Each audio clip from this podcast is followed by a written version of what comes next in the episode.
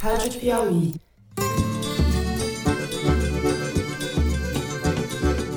Olá, sejam muito bem-vindos ao Foro de Teresina, o podcast de política da revista Piauí.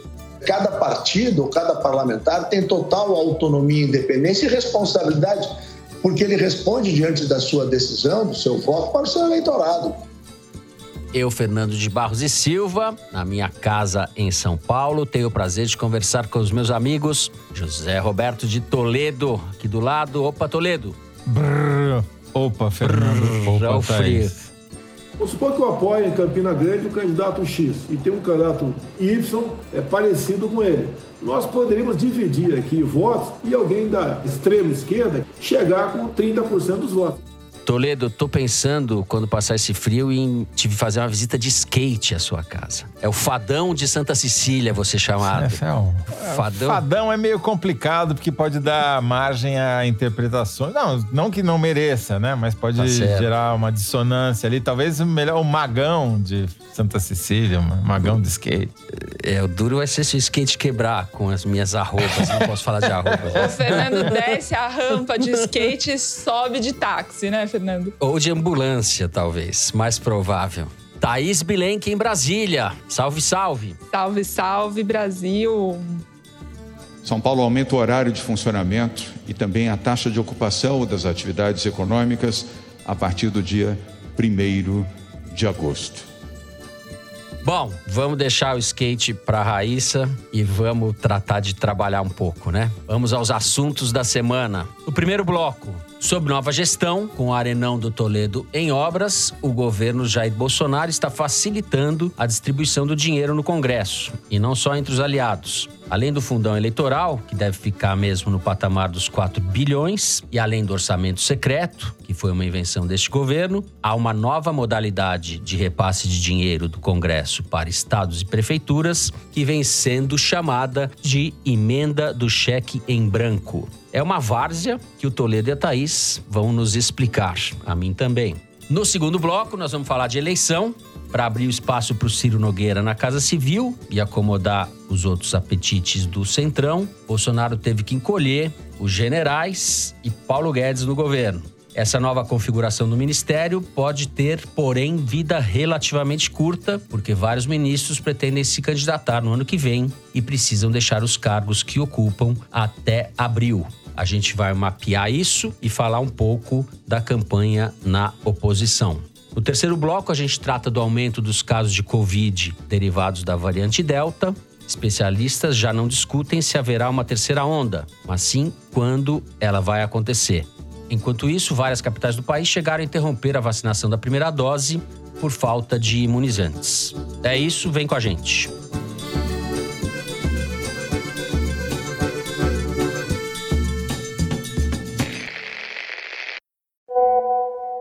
Bem, o programa nem começou e a gente tem uma atualização.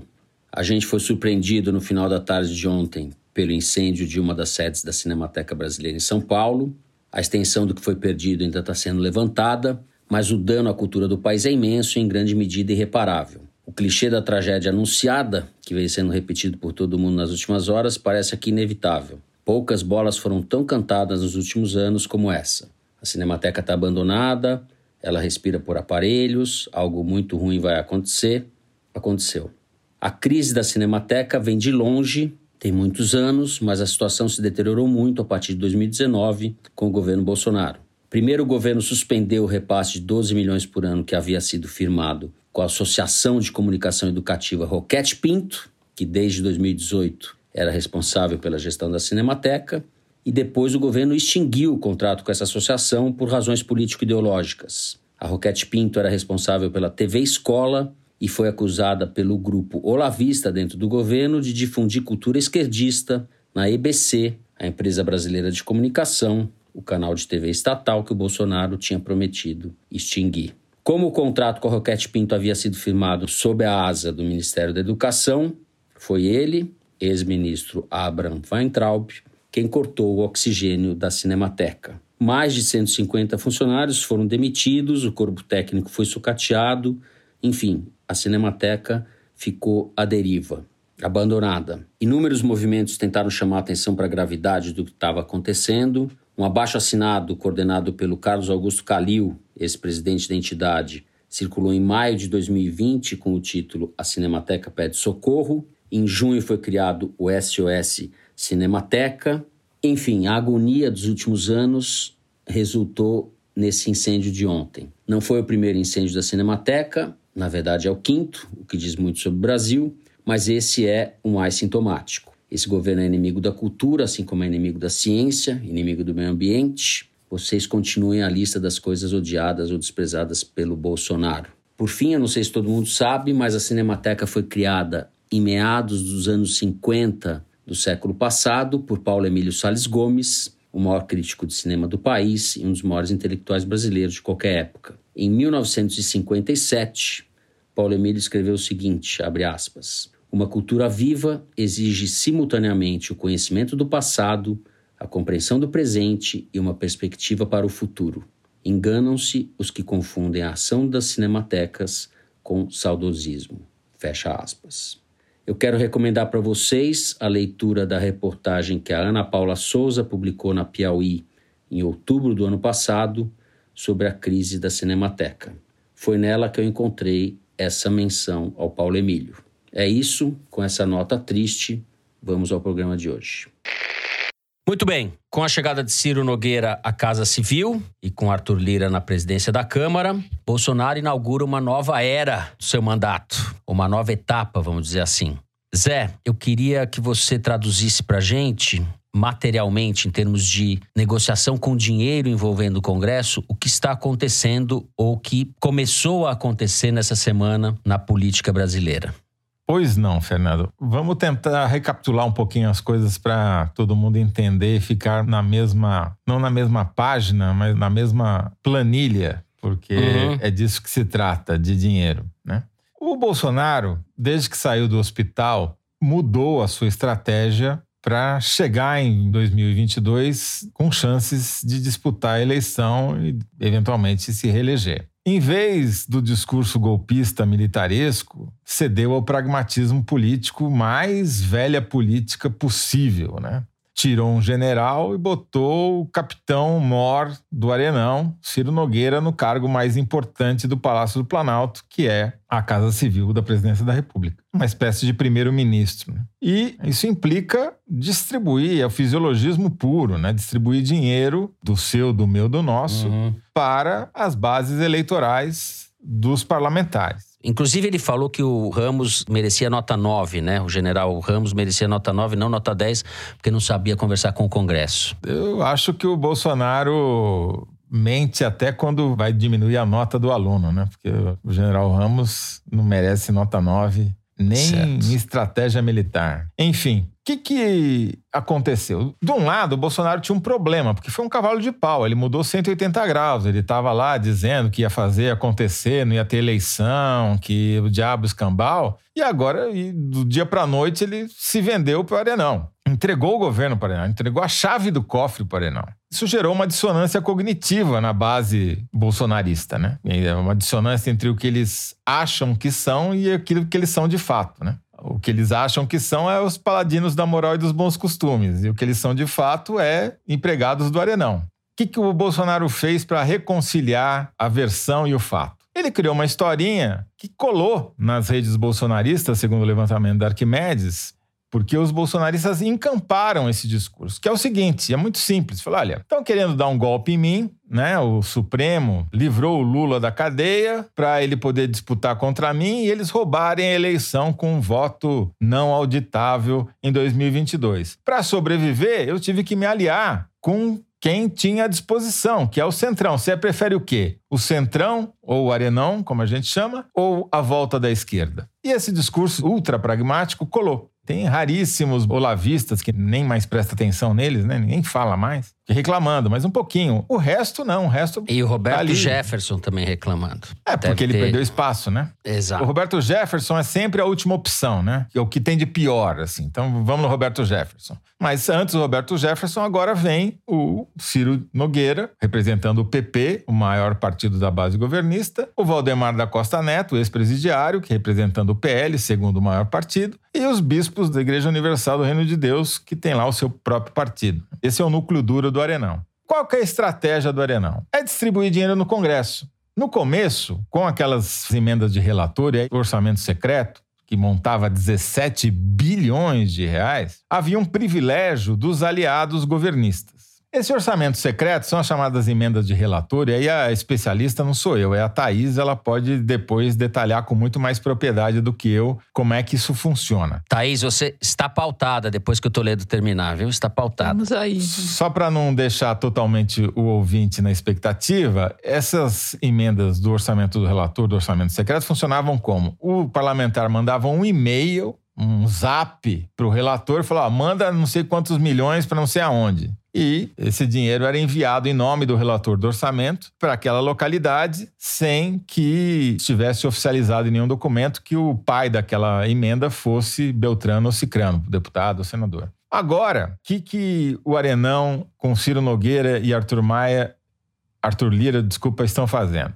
Eles primeiro dobraram o valor do fundão. Fizeram isso como? Botaram um bode na sala dizendo que ia triplicar de 2 para 6. Na verdade, eles sempre quiseram 4. Está saindo por 4 e o Bolsonaro ainda está dizendo que conseguiu cortar 50%. Na verdade, ele dobrou o orçamento do fundão partidário. A característica do fundão é que ele beneficia todos os partidos. Não é uhum. só os partidos aliados do governo. Quem mais se beneficia em termos financeiros é o PT, porque tem a maior bancada na Câmara e é proporcional, é o PT e o PSL. Então, com isso, ninguém fala de fundão. Se você for procurar, tem pouquíssimas manifestações reclamando do fundão, porque ela vai ajudar todo mundo. O que, que eles estão fazendo? Eles estão agradando todo mundo para também manter a oposição calminha, entendeu? É um calmante para a oposição. O fundão já é isso. Mas aí agora apareceu isso também quem revelou foi o Estadão, mérito dos repórteres do Estadão, a tal da emenda PIX, ou a emenda cheque em branco. E estamos publicando no site da Piauí essa semana uma reportagem da Marta Salomão, a farra do PIX, que é o seguinte: cada deputado, cada um dos 513 deputados, cada um dos 81 senadores, tem direito a apresentar em seu nome emendas parlamentares ao orçamento da União no valor total de 16 milhões por ano. Só que 8 milhões são carimbados para a saúde, obrigatório, não tem como escapar, tem que ir para a saúde de qualquer jeito. Os outros 8 milhões, ele pode escolher para onde ele quer mandar. Só que dois anos atrás foi aprovada uma emenda à Constituição que criou um negócio chamado transferência especial, que é uma modalidade nova dentro desses 8 milhões que o cara pode destinar do jeito que ele quiser, sem deixar rastro, sem precisar de contrato, sem ter projeto. O parlamentar enfia a mão dentro do tesouro, pega 8 milhões de reais e manda para a prefeitura do pai, do filho, do Espírito Santo, para quem ele quiser, sem projeto, sem contrato, sem fiscalização do Tribunal de Contas da União. E o dinheiro chega em 60 dias. Então, assim, é compra de voto deslavada, descarada. Não tem outro nome para dizer isso. E, de novo, é uma coisa que beneficia todo mundo, não são só apenas os parlamentares da base governista. Então, essa matéria da Marta Salomão, por exemplo, mostra que o neo-oposicionista Alexandre Frota, neo-tucano, se elegeu com os votos do Bolsonaro, ele tinha um problema para ser reeleger deputado agora. Tem um problema. Ele não vai uhum. ter mais os votos do bolsonarismo, que foi onde ele pegou carona para virar deputado pela primeira vez. Certo. Ele precisa criar uma nova base parlamentar. O que, que ele está fazendo? Ele mandou 8 milhões de reais dessa emenda PIX, sem contrato, sem fiscalização, sem projeto, para um município apenas, Carapicuíba, aqui na Grande São Paulo obviamente, para contar com o apoio do prefeito de Carapicuíba para que ele se reeleja com os votos dos moradores de Carapicuíba. E assim está acontecendo, não vou dizer no Brasil inteiro, porque esse tipo de emenda ele é excludente, né? Porque só vai dinheiro para onde tem deputado com base eleitoral. Município que não tem padrinho não ganha nada. É completamente injusto sobre esse aspecto. Então, houve uma mudança de 180 graus na estratégia do Bolsonaro. O dinheiro público está sendo gasto aos bilhões, então já são 17 bilhões de orçamento secreto, mais 4 bilhões de fundão eleitoral, agora mais já tem um bilhão gasto, mas já tem 2 bilhões empenhados dessa emenda PIX. Quer dizer, bilhões e mais bilhões do meu, do seu, do nosso. Para garantir a reeleição de quem está no Congresso e, de alguma maneira, amainar o sentimento oposicionista do Congresso. Então, o Bolsonaro está construindo uma ponte para chegar em 2022 e os engenheiros dessa ponte são o Arthur Lira e, principalmente, o Ciro Nogueira. Thaís Bilenque, você que vive aí neste paraíso, eu diria que Arthur Maia é um ato falho assim de jornalista bem informado, porque no fundo Arthur Lira e Rodrigo Maia se beneficiaram da mesma atitude do governo Bolsonaro de, no início, fechar os olhos, fingir que não viu o que o Centrão estava fazendo com o orçamento. No começo, o que o governo Bolsonaro, que tinha como líderes deputados como Vitor Hugo, que fingiam que não viam ou não viam uhum. mesmo o que o Centrão estava fazendo com o orçamento. O Rodrigo Maia se colocava como opositor e crítico ao governo, mas na prática estava se beneficiando dessa postura do Bolsonaro de não descer ao pé do plenário, ao chão do plenário para dividir as verbas, né? O Arthur Lira, diferente do Rodrigo Maia, não. Tá lá e tá se beneficiando, tá fazendo e tá, inclusive, controlando essa distribuição. Mas, no fundo, o que o governo Bolsonaro faz é: toma, eu não vou me envolver com isso. E como eles começaram a apanhar, porque o controle do orçamento estava já na mão do Centrão desde sempre, ele falou: então, Centrão, vem jogar comigo, não vem jogar contra, não vem dificultar para querer mais. Então, além da emenda Pix que o Toledo acabou de descrever, o orçamento secreto de alguma forma, está reorganizando toda a base, porque a gente conversou com alguns deputados esses dias antes do foro para contar aqui.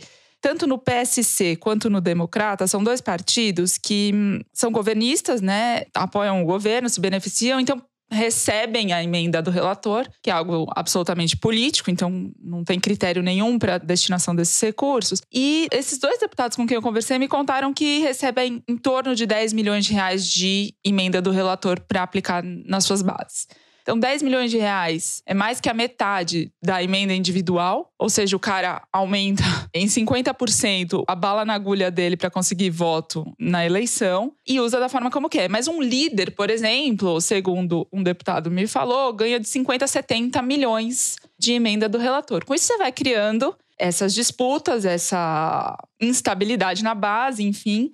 E o que está acontecendo é que, como o orçamento secreto deixou de ser secreto, pelo menos em parte, né? A gente não sabe como é que esse dinheiro é dividido, mas a gente sabe que ele está sendo dividido sem que a gente saiba a oposição está falando: não, calma aí, isso aí não vai sair assim de graça. Então, o PT apresentou um projeto quando estava discutindo a Lei de Diretrizes Orçamentárias de 2022, porque o que está em jogo agora é o orçamento do ano que vem. Esse ano isso já, já aconteceu. Então, uhum. o PT apresentou um, um projeto para ter algum critério de distribuição da emenda do relator. O governo falou: olha, agora não dá, a gente já está muito avançado aqui, vamos discutir nas próximas etapas do orçamento, né, da discussão da lei orçamentária anual daí. E como o PT é o partido que mais se beneficia com o aumento do fundão, e não quer que esse fundão passe a ser 4 bilhões, quer manter os 5,7 bilhões aprovados originalmente, o que eles vão negociar é exatamente isso. Vocês ficam com emenda do relator, a gente fica com a fatia do fundão. Quer dizer, o Congresso está, na verdade, discutindo como acomodar todo mundo, governo e oposição. O Marcos Amoroso, nosso produtor aqui do Foro de Teresina, fez um levantamento e percebeu que dos 11 bilhões de reais já empenhados, portanto reservados, de todas as emendas parlamentares, aí incluindo as do relator, as individuais, 4 bilhões são emendas do relator. E a maior parcela já empenhada dessas emendas é justamente aquela que vai para a bancada do Piauí, 214 milhões. Embora o Piauí represente nem 2% dos deputados federais da Câmara dos Deputados, eles são aqueles que já receberam a maior reserva de dinheiro da emenda do relator. Você acha que, que é influência nossa? Você acha que é da revista Piauí? Você acha? Eu, Eu acho, acho, que sim. Acho que é isso.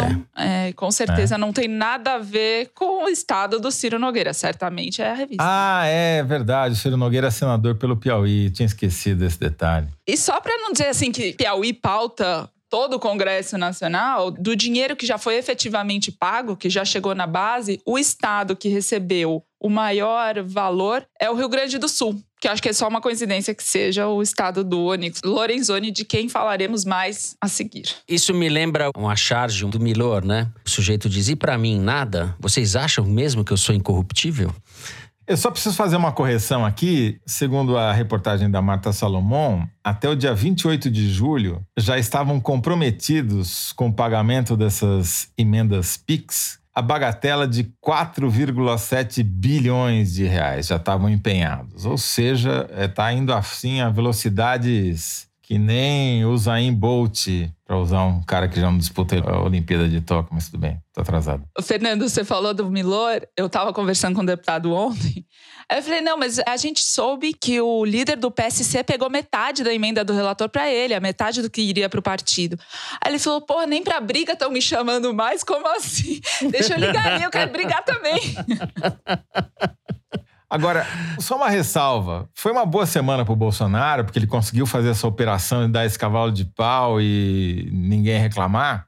Mas eu queria lembrar aqui um episódio histórico, porque não é a primeira vez que um presidente em apuros entrega a administração do governo para os chamados profissionais da política, né?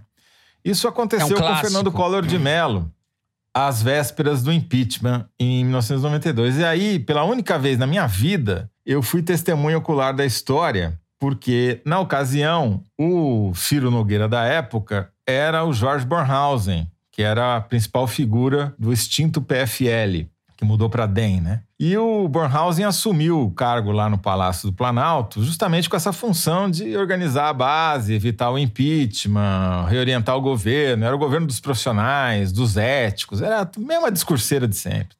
Só que aconteceu um pequeno problema, ao qual o Ciro Nogueira também está sujeito. Então eu vou contar aqui, porque o Ciro Nogueira é mais novo do que eu, então talvez possa ser útil para ele, né? Eu, à época, editava o painel da Folha de São Paulo, marquei uma conversa com o ministro, então ministro Jorge Bornhausen, no saguão do aeroporto de Congonhas. Ele estava vindo de Brasília e quando eu encontrei o Bornhausen, por coincidência passou o então senador Mário Covas que era da oposição. Uhum.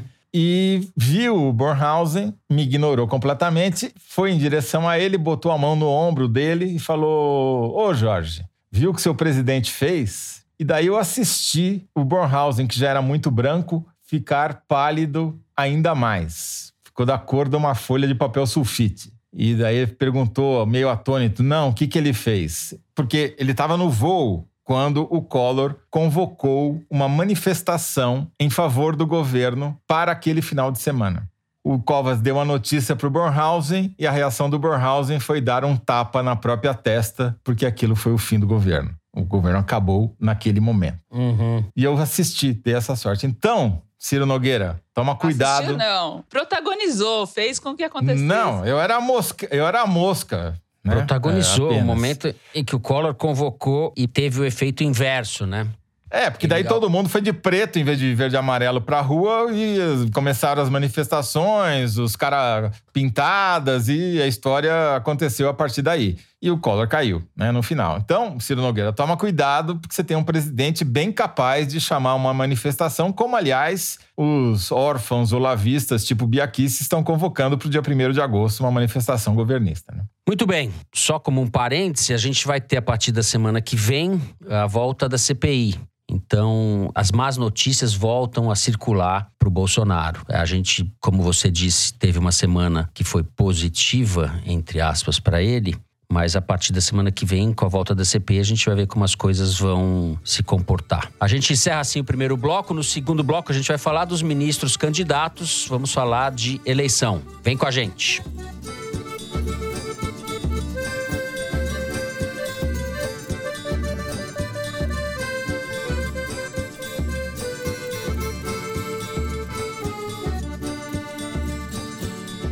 Muito bem, Jair Bolsonaro disse essa quarta-feira a uma rádio da Bahia: não sei se vou disputar a eleição no ano que vem, devo disputar, não posso garantir, tenho que ter um partido político, etc. Eu acho que é tudo blá blá blá. Ele vai disputar sim, mas isso fica para uma outra ocasião, José Roberto de Toledo. O fato é, os ministros do Bolsonaro vários ministros do Bolsonaro estão se preparando para sim disputar as eleições em seus respectivos estados. Foi feito um levantamento pelo site Poder 360 que é interessante. Hamilton Mourão, que não é ministro, vice, pode sair candidato a senador pelo Rio Grande do Sul. São tudo especulações por enquanto. Anderson Torres, delegado ministro da Justiça, senador ou governador pelo Distrito Federal. Tarcísio de Freitas, da Infraestrutura, governador por São Paulo, duvido, mas enfim, pode sair candidato. Tereza Cristina, da Agricultura, senadora ou governadora pelo Mato Grosso do Sul. João Roma, que é o ministro da Cidadania, candidato na Bahia, a governador, uma possibilidade. Até o Marcelo Queiroga, nosso Rolando Lero da Saúde, pode sair como candidato a senador na Paraíba. Fábio Faria, que é da SECOM, senador ou governador no Rio Grande do Norte. O astronauta, o Marcos Pontes, também está sendo cotado da Ciência e Tecnologia, está sendo cotado para sair ao Senado em São Paulo, ele é do PSL. Gilson Machado, que é o da Sanfona, pode sair a senador em Pernambuco. Rogério Marinho, que é o sujeito da Previdência, que agora está no desenvolvimento regional, mas que está à frente da reforma da Previdência, cotado também para sair para governador no Rio Grande do Norte. A Damares Alves, meu Deus do céu, pode sair candidata a sei lá o quê. Podia sair candidata ao foguete do Bezos. A Damares seria candidata a senadora pelo PP, ela é filiada ao PP. O Lorenzoni, que agora está indo para o trabalho, é do Rio Grande do Sul e pode ser candidato também. E a Flávia Arruda, que está no governo, Secretaria de Governo, do PL, pode sair candidata a senadora ou até a governadora pelo Distrito Federal também. Enfim, repito, especulações, é um levantamento aqui feito pelo Poder 360, mas que é interessante, mostra que boa parte desse Ministério de Notáveis tem pretensões políticas no ano que vem. Thaís, desse monte de gente aqui que eu mencionei, o que, que você apurou que te chama atenção?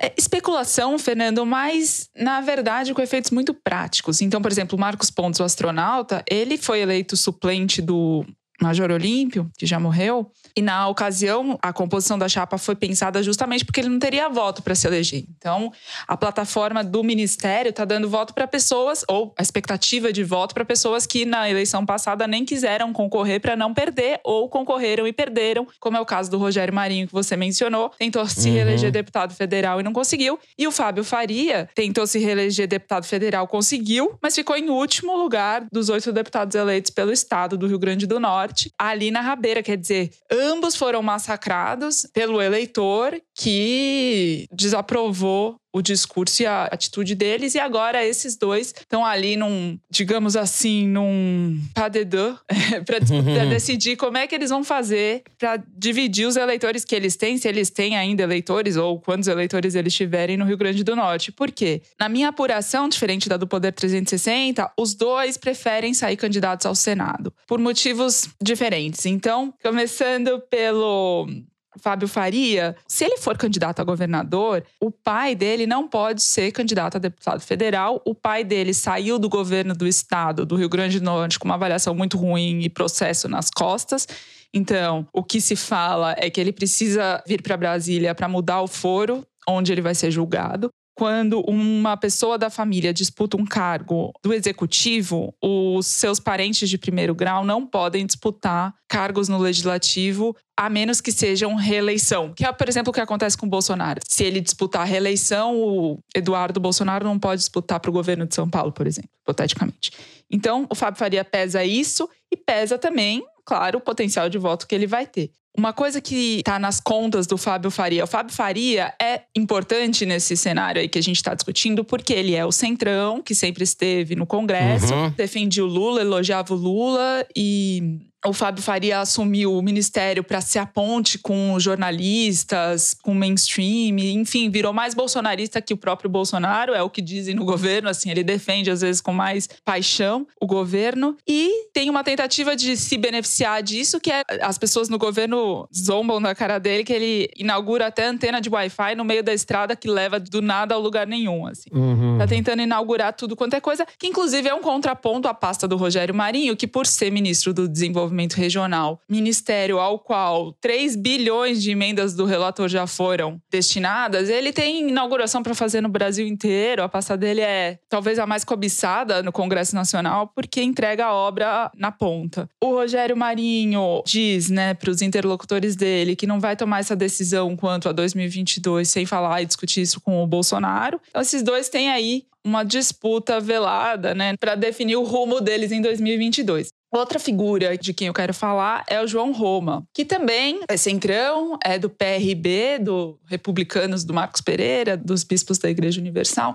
Eu fiz um levantamento desses três que eu já falei e do Onyx Lorenzoni, de quem eu vou falar daqui a pouco. Na agenda deles dos últimos três meses, de 15 a 20% do tempo eles dedicam para os estados onde eles pretendem concorrer à eleição. O Onyx certo. Lorenzoni não. O Onyx Lorenzoni é 40%, mas ele sempre fez isso em todas as pastas que ele já despachou. Ele sempre dedicou um tempo desproporcional para vereadores e prefeitos de cidades do Rio Grande do Sul, de todos os tamanhos.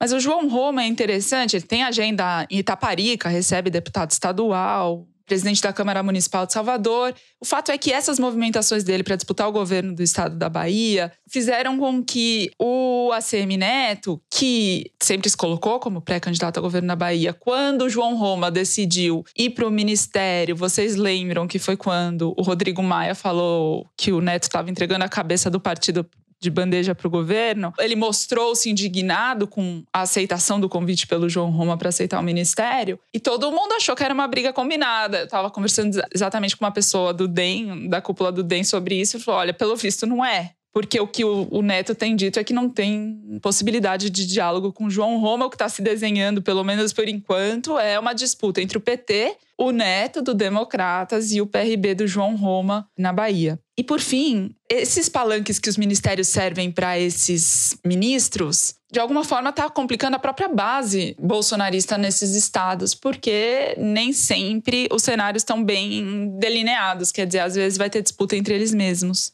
Uhum. Vou ousar fazer mais uma previsão. Eu prevejo que boa parte desses 12 ministros e vice-presidentes não sairão candidatos porque não terão condições de ser candidatos. Ou se saírem, vão sair para cargos não majoritários. Vou dar três exemplos aqui. Sair para deputado. Começando, é, eventualmente, uhum. no caso talvez do Fábio Faria. Por que, que eu digo isso? O Marcelo Queiroga qual vai ser a plataforma do ministro da Saúde? Eu fiz uma conta rápida. Ele já tem nas costas dele 253 mil mortos. Até a eleição vai morrer muito mais brasileiro, infelizmente, de Covid. E vão estar na conta do Marcelo Queiroga, que apenas em quatro meses ele já acumulou um quarto de milhão de mortos. Então, essa vai ser a grande plataforma que ele vai ter como candidato a senador ou governador pela Paraíba. Não acho que vai se eleger com isso. O ministro da Ciência e Tecnologia, o que, que, ele vai dizer? Que ele acabou com a plataforma Lattes, que é a principal plataforma usada por pesquisadores no Brasil para mostrar os seus trabalhos? Que é, ela está fora do ar faz dias sem uhum. notícia de voltar. É escandaloso né? isso. É escandaloso. O que, que ele vai dizer? Ele vai dizer que ele quase perdeu a fiscalização das queimadas na Amazônia para o Ministério da Agricultura,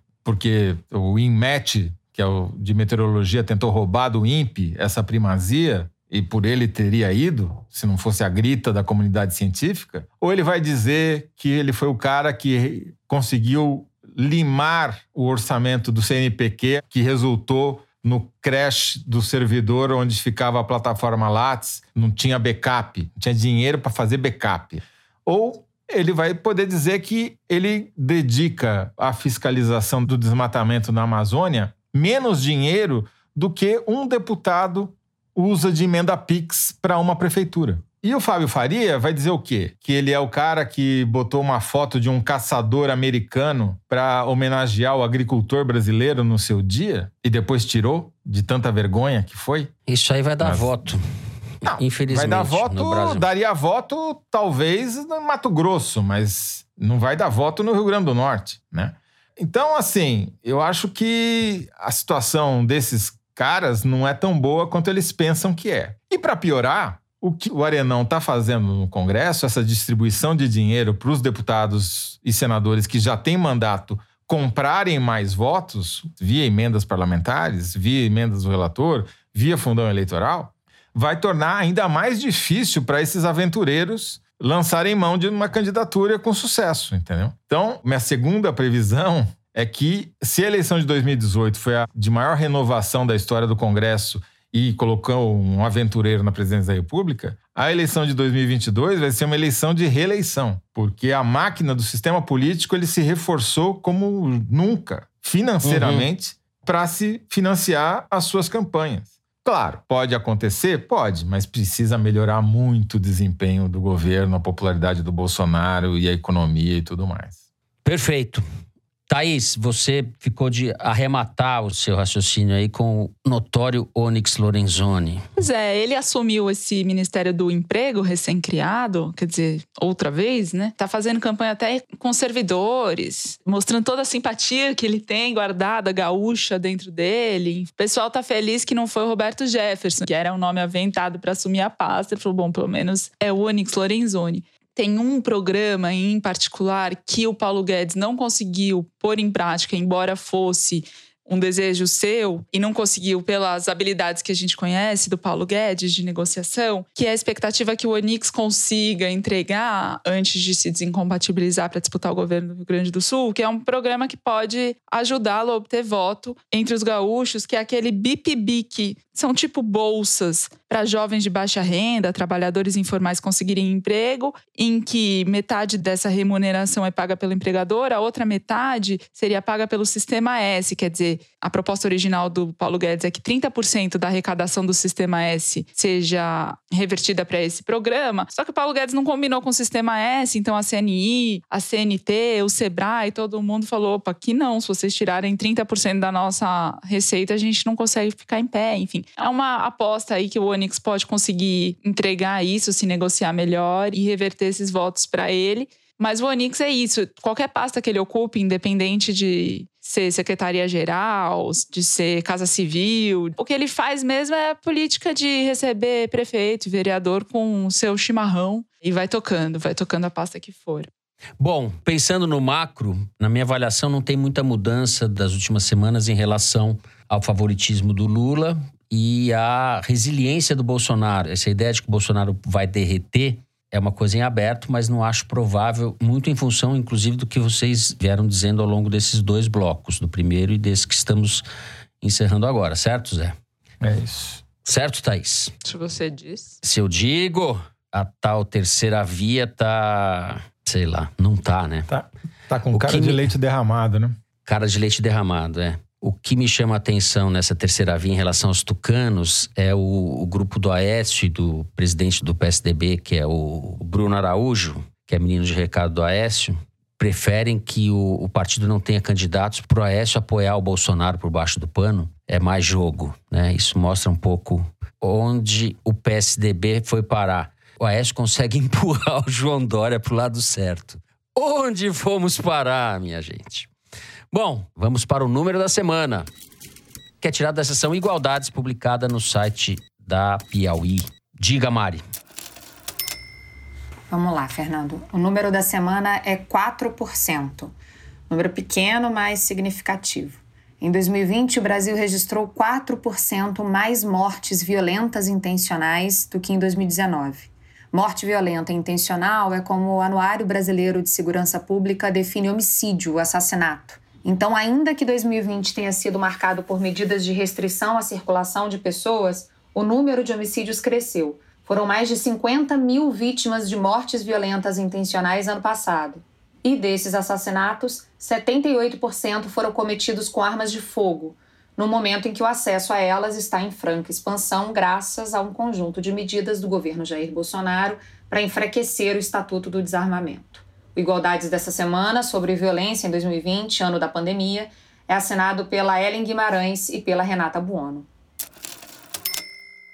É, eu só vou dizer uma coisa que é aquilo que a gente já sabe se consolidou, quer dizer, a, a epidemia de violência migrou para o Nordeste. Então, se você compara a taxa de homicídios do Ceará em 2020, foi cinco vezes a taxa de homicídio por 100 mil habitantes do que em São Paulo. Porém, as três polícias mais violentas do Brasil continuam sendo as de São Paulo, do Rio de Janeiro e da Bahia. Se você somar as polícias de São Paulo, Bahia e Rio de Janeiro, mataram 3.196 pessoas em 2020 e as polícias de todos os outros estados, né, 23 estados mais o Distrito Federal, mataram 3.220, quer dizer, praticamente a mesma coisa. E se, obviamente, as populações desses três estados não são metade da população do Brasil.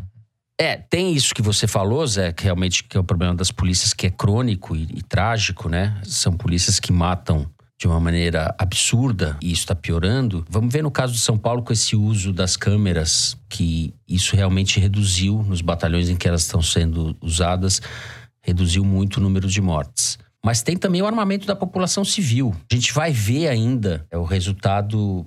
Isso vai se agravar, provavelmente, né? Tende a se agravar além do possível uso político disso. O discurso bolsonarista é esse, de criar falanges civis. A gente não sabe se essas pessoas de fato vão se organizar, mas está se criando condições de possibilidade de eventos bárbaros no Brasil, mais bárbaros, com o uso de arma de fogo, que podem ter consequências muito, muito, muito, muito ruins. É isso. Estou falando um pouco chovendo no molhado, mas é isso que temos. Encerramos o número da semana. No terceiro bloco, a gente vai falar da pandemia. Vem com a gente.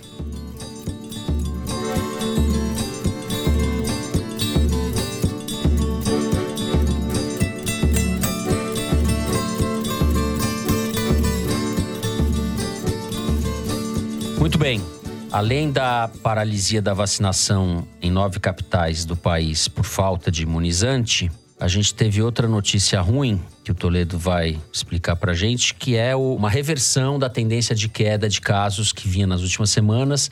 Nessa última semana houve um aumento, Zé. Quão preocupante é isso? Eu queria que você relacionasse isso também com o estágio da vacinação no país. A gente pode esperar uma terceira onda ou uma coisa muito ruim, mesmo com a vacinação avançando?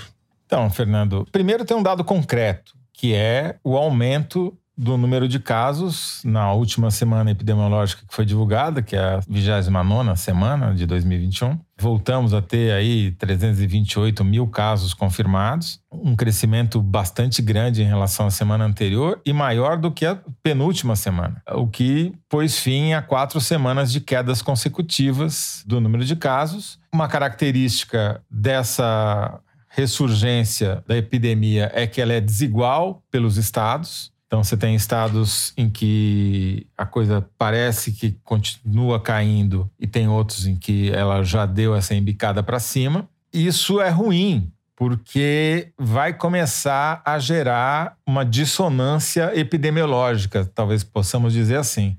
O governador de São Paulo, João Dória, que está mal de popularidade, já anunciou que vai ser bunda lelê daqui para frente, né? A partir do mês de agosto, comércio abre sem restrição de horário. Tá achando que o Brasil, ou que o estado de São Paulo é a Grã-Bretanha, né? O que decretou a fim da epidemia. Sim. É, acabou, vida normal, quem se vacinou, se vacinou, quem não se vacinou, problema seu. Só que aqui. É, mas no dia seguinte teve a maior taxa de óbito desde março no Reino Unido, né? Quer dizer. Pois é. Exatamente. Não tô querendo exatamente. zicar, mas não é um bom parâmetro, né? Se o Dória tá achando que o Brasil é a Inglaterra, ele deveria olhar para esse número que a Thaís acabou de mencionar também. E tem uma outra diferença fundamental, né? O Reino Unido 69% da sua população já recebeu pelo menos uma dose da vacina, só perde para o Canadá. E mais da maioria da população, 55%, já receberam duas doses da vacina, estão totalmente vacinados. No Brasil, a situação é significativamente diferente, né? A gente tem menos de 20% da população totalmente vacinada, né? E não chega a 50% quem tomou uma dose. É, a cada cinco pessoas, só uma está devidamente vacinada no Brasil. Exatamente. E, e, a gente sabe que isso também não é garantia 100% de que você não vai pegar Covid de novo, né? Mesmo para quem já teve. As chances diminuem sensivelmente, mas mesmo nos Estados Unidos, aquela ideia de tirar máscara, quem já foi vacinado não precisa mais usar máscara, já está voltando atrás. As pessoas estão percebendo que o risco ainda é alto. O que eu estava falando sobre essa dissonância epidemiológica é que quando você tem a epidemia em estágios diferentes, diferentes estados, estágios diferentes, você não tem mais um discurso único de falar, não, continua vacinando, vai lá, toma sua vacina, todo mundo usa máscara, uhum. todo mundo evita os contatos sociais que não são inevitáveis. Porque esse, a mensagem do Dória, por exemplo, é outra, é completamente diferente, mudou. Então, o meu temor é que essa terceira onda que se insinua pelos dados da vigilância epidemiológica do número de casos, comece em breve a se refletir também no aumento do número de mortes. No Rio de Janeiro, por exemplo, isso já aconteceu. Se você pega o painel da CONAS, que é a Confederação do, dos Secretários de Saúde, a curva de óbitos no estado do Rio de Janeiro já teve mais mortos nas últimas duas semanas epidemiológicas do que na terceira semana, que já deu uma embicadinha para cima. É, ontem mostrava o quadro lá do consórcio de imprensa mostrava três estados, ontem, quarta-feira, para nós que estamos gravando hoje, quinta, três estados com tendência de alta, o Rio um deles. Coisa que não vinha acontecendo, como você disse. Estava tudo estável ou caindo. Então, assim, vamos lembrar que ainda tem um brasileiro morrendo de Covid por minuto, praticamente. Um a cada 65 segundos na última terça-feira. Foi essa a estatística, entendeu? Nós ainda somos o segundo país com o maior número absoluto de mortos e candidato a ganhar medalha de ouro nesse quesito, porque os Estados Unidos, apesar de ter uma liderança ainda razoavelmente folgada, deu uma estabilizada, diminuiu muito o número de mortes e o Brasil continua nessa taxa absurda de um morto por minuto. E se não bastasse tudo isso, é, Fernando, a gente tem confirmado já em vários estados a transmissão comunitária da variante Delta, que é entre as variantes que geram mais preocupação, segundo a Organização Mundial da Saúde, a que tem a maior virulência, a que se transmite com maior rapidez, com maior carga viral, até entre pessoas vacinadas. Então, o fato dessa variante que causou um estrago tremendo na Índia, causou um estrago tremendo, está causando um estrago tremendo de novo nos Estados Unidos, foi a mesma coisa no Reino Unido, ter chegado aqui e está começando a se espalhar aqui é muito preocupante. É um dado a mais de preocupação que vai de encontro, não ao encontro, mas vai se chocar com essa abertura que o Dória está é. promovendo em São Paulo, por exemplo. E é sintomático que o Rolando Lero da Saúde, o Queiroga, ministro Queiroga, tenha convocado ontem cadeia de rádio e TV para fazer propaganda do Bolsonaro, num discursinho que ele fez que não tinha novidade nenhuma, algumas mentiras, colocando o Brasil numa posição que não é a posição real, no, no, no, ranking da vacinação, etc. Ele citou nominalmente o Jair Bolsonaro duas vezes. Os esforços do Jair Bolsonaro, do governo Jair Bolsonaro. Enfim, um vexame, um negócio assim, indigno, né? Indigno. É bem adequado a esse governo. Eu discordo de você que não tem a novidade no que ele falou, porque ele falou que agora o Ministério da Saúde vai patrocinar um estudo sobre necessidade de terceira dose da Coronavac Sendo que na segunda-feira, dois dias antes, o próprio Ministério da Saúde, a Secretaria Especial de Combate à Covid, disse que não recomendava a terceira dose de nenhuma vacina. E na semana passada, o Ministério da Saúde fez um comunicado oficial dizendo que não recomendava, não via necessidade de doses adicionais de nenhuma vacina, que é importante, era imunizar uhum. todo mundo, a maior parcela possível da população com as duas doses. O Ministério da Saúde fica fazendo um trabalho de desinformação daquilo que ele próprio diz e claramente com viés político, porque a vacina que eles querem testar, a eficácia é a Coronavac, sendo que estudos inconclusivos sobre a Coronavac saíram, mas estudos inconclusivos sobre a Pfizer e a AstraZeneca também. A própria fabricante, a BioNTech da Pfizer, fez um estudo mostrando queda da quantidade de anticorpos depois de alguns meses de quem se imunizou. E esse mesmo estudo da Pfizer mostrando que a proteção cai de 96 86% para 84%, não sugere necessariamente a exigência de uma terceira dose da Pfizer. Mas são estudos que estão em curso. Quer dizer, o Ministério da Saúde pinça as informações que ele quer para testar e, enfim, fazer uso político. A gente sabe disso, mas o problema é esse, assim. Ele próprio vai se contradizendo, indo e voltando. Só para reforçar o que você está falando, tanto o CDC, que é o controle de for Disease Control dos Estados Unidos, quanto a Organização Mundial da Saúde, OMS, são contra a priorização da terceira dose. Já se pronunciaram publicamente. Quem está a favor é a Pfizer, é quem vende vacina, que ganha dinheiro com isso. Ou seja, de novo, o lobby empresarial dentro do Ministério da Saúde. E eu vou agradecer você de público aqui, Thaís, por ter feito reparo ao meu comentário sobre a fala do ministro, que então, segundo Thaís, teve sim coisas boas e coisas novas, né, E sobre a Delta, que a gente começou a falar, a Etel Maciel, que é epidemiologista da Federal do Espírito Santo, fez um comparativo para mostrar a virulência dessa variante, que eu acho importante mencionar no momento em que estados como São Paulo, Toledo mencionou, estão planejando o fim da pandemia. Em junho, a Delta representava 10% dos casos nos Estados Unidos. Naquele momento, 40% da população já tinha sido vacinada com as duas doses. Agora, no final de julho, a Delta representa 90% dos casos e os casos passaram de cerca de 10 mil por dia para 60 mil por dia e a Delta representa 90% deles os Estados Unidos simplesmente tiveram que dizer: gente, volta a usar máscara, não dá para você, mesmo que tenha tomado as duas doses da vacina, ignorar essa variante. O Brasil, que está é, com 20% menos, né, de 20% da população com as duas doses, identificou já a Delta representando 20% desses novos casos, mas como vocês dois já falaram, isso daí é o começo da transmissão e segundo Etel Maciel e outros vários cientistas, tipo Miguel Nicoleles, é só uma questão de tempo. Haja vista o Japão, onde está acontecendo a Olimpíada agora, que bateu o recorde de novos casos nos últimos dois dias desde o início da pandemia e isso é atribuído à variante Delta. Muito bem, a gente encerra com isso o terceiro bloco do programa. Vamos para aquele momento em que eu peço música no Fantástico já, porque Kinder Ovo. A Thaís já muda a feição dela, ela já fica em posição de ataque. ela eu vou tomar um café, tá? Aproveitem hoje que eu tô funcionando em modo avião aqui. Tô, eu tô em modo avião, desligado. Economia de energia, né? Aquela, Economia de energia. A bateria amarelinha. Eu não tô ouvindo direito vocês. Alô, alô? Atenção, alô, alô? Mari, solta aí. Vamos lá.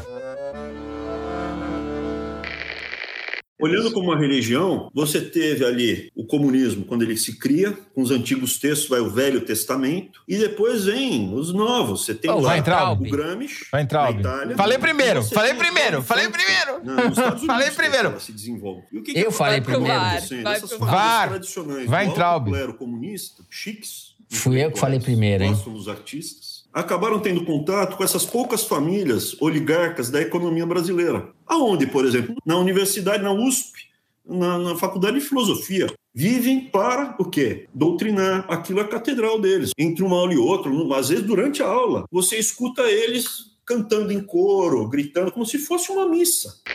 Esse palhaço, desse sujeito é um palhaço, né? Nocivo. Eu posso dar o meu testemunho, porque fui eu aluno da Faculdade de Filosofia da Universidade de São Paulo. E a gente não Elite cantava, não. oligárquica da esquerda brasileira. O pessoal lá estuda bastante, posso te garantir. Lê bastante, senta a bunda, Tá todo mundo ah, cabeção lá, né? Cabeção. Eu só tenho boas lembranças da Faculdade de Filosofia da USP. Então, esse idiota não sabe o que está falando. Ele é um ignorante, né? Um falastrão, um cafajeste. Eu adoro a USP. Também vou aqui como o Fernando. Para mim, o meu lugar predileto da USP é o CPUSP. Se você não sabe o que é, procure.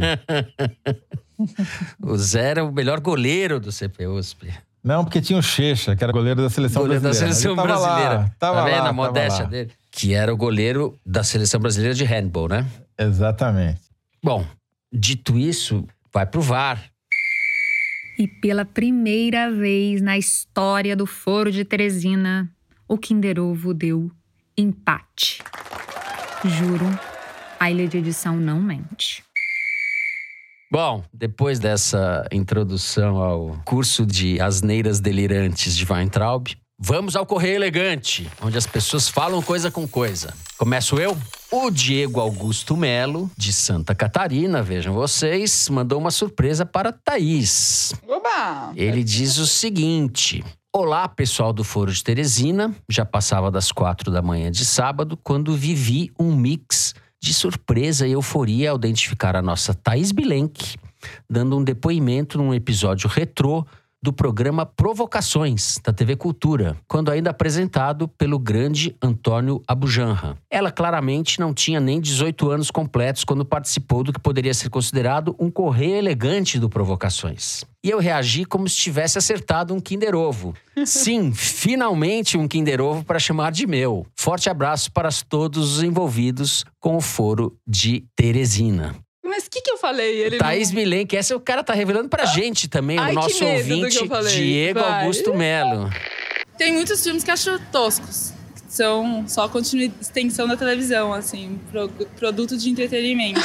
Agora tem uns que parecem ser toscos, mas que eu gosto. Por exemplo, bom, cheiro do ralo, essas coisas eu acho que são mais legais. E mesmo a Mulher Invisível, que a proposta pode parecer muito tosca, eu acho legal.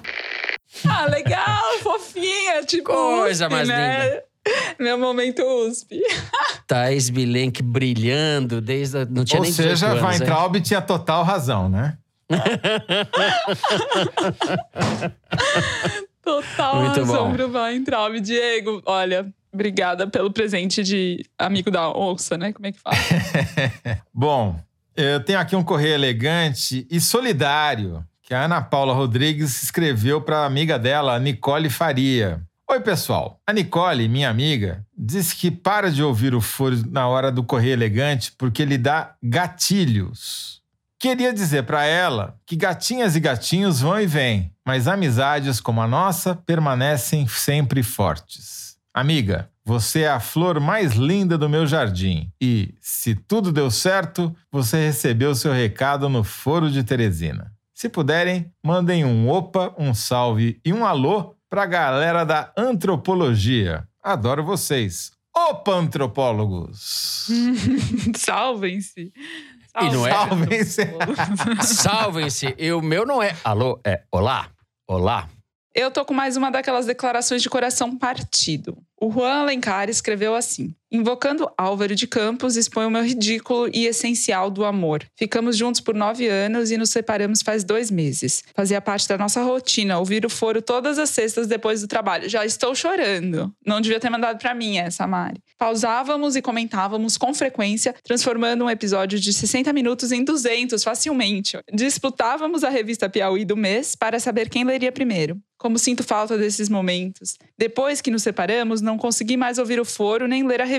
Isso é triste. Sei que o foro ela ouve. E se a reconciliação virá ou não, o tempo vai dizer. Mas preciso que essa expressão mútua de amor pela Ana Flávia e pela Piauí seja divulgada. Beijos, queridos. Juan, sua mensagem chegou aqui, bateu. E torço muito por você e pela Ana Flávia e, obviamente, pela Piauí, gente. A Piauí não tem nada a ver com essa crise. Ô, não Juan. deixem de nos ouvir. É, é, pelo amor de Deus, vai lá e faz outra assinatura, né, Juan? Pelo amor de Deus. E ouça o foro também. Ah, Se você não ouviu o foro, como é que você vai saber que a gente leu a sua mensagem? Eu Ora, acho o pois. seguinte: juntem os seus trapinhos, que não tá fácil pra ninguém. Como dizia o Renato Russo, o mundo anda tão complicado. Então, juntem aí os trapinhos e fiquem bem, por favor. Bom, eu vou terminar aqui celebrando a vida. A gente tá falando de coisas ruins, né, o tempo todo. Eu quero dedicar, em nome de toda a equipe, esse programa ao Eduardo, que nasceu essa semana, filho da Mel, querida secretária executiva da Piauí, que trabalhou lá há muitos anos, e do nosso João Jabassi, grande músico, grande produtor, grande parceiro do Foro. Te damos as boas-vindas, não é isso? Viva, Dudu! Viva, Dudu. Que o mundo seja melhor. Lhe damos as boas-vindas, boas-vindas, boas-vindas. Com isso, a gente encerra o programa de hoje. Se você gostou ou se você não gostou, não deixa de seguir a gente no Spotify, na Amazon Music, favoritar no Deezer, assinar no Apple Podcast e se inscrever no Google Podcast, no Cashbox e no YouTube. Assim você fica sabendo das novidades, dos episódios especiais e das edições extras. O Foro de Teresina é uma produção da Rádio Novelo para a revista Piauí, com a coordenação geral da Paula Scarpim. A direção é da Mari Faria, a produção é do Marcos Amoroso. O apoio de produção é da Cláudia Holanda, a edição é da Evelyn Argenta e do Tiago Picado. A finalização e a mixagem são do Papai João Jabassi, que também é o intérprete da nossa melodia tema, composta por Vânia Salles e Beto Boreno. A Mari Faria também edita os vídeos do Foro Privilegiado, o teaser que a gente publica nas redes da Piauí. A nossa coordenação digital é da Kelly Moraes e da Juliana Jäger. A checagem do programa é do João Felipe Carvalho. O Foro de Teresina, gravado em nossas casas, como sempre. Eu me despeço dos meus amigos. José Roberto de Toledo. Tchau, Toledo. Tchau, Fernando. Tchau, Thaís. Tchau, Dudu. Vou chamar assim, já íntimo, que vai ser o nosso próximo ouvinte, né? É isso aí. Com certeza. Tchau, Thaís. Um beijo, gente. Até. É isso, gente. Se cuidem. Até a semana que vem.